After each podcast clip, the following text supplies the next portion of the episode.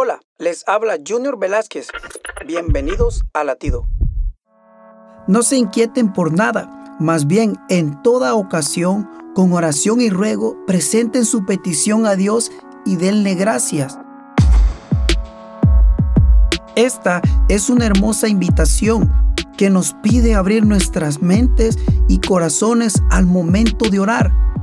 La oración no debe ser un simple requisito para comenzar o terminar el día.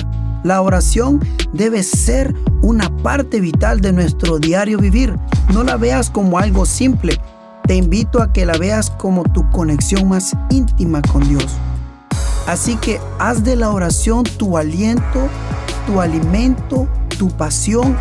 Haz de esa comunión con Dios tu mejor momento del día.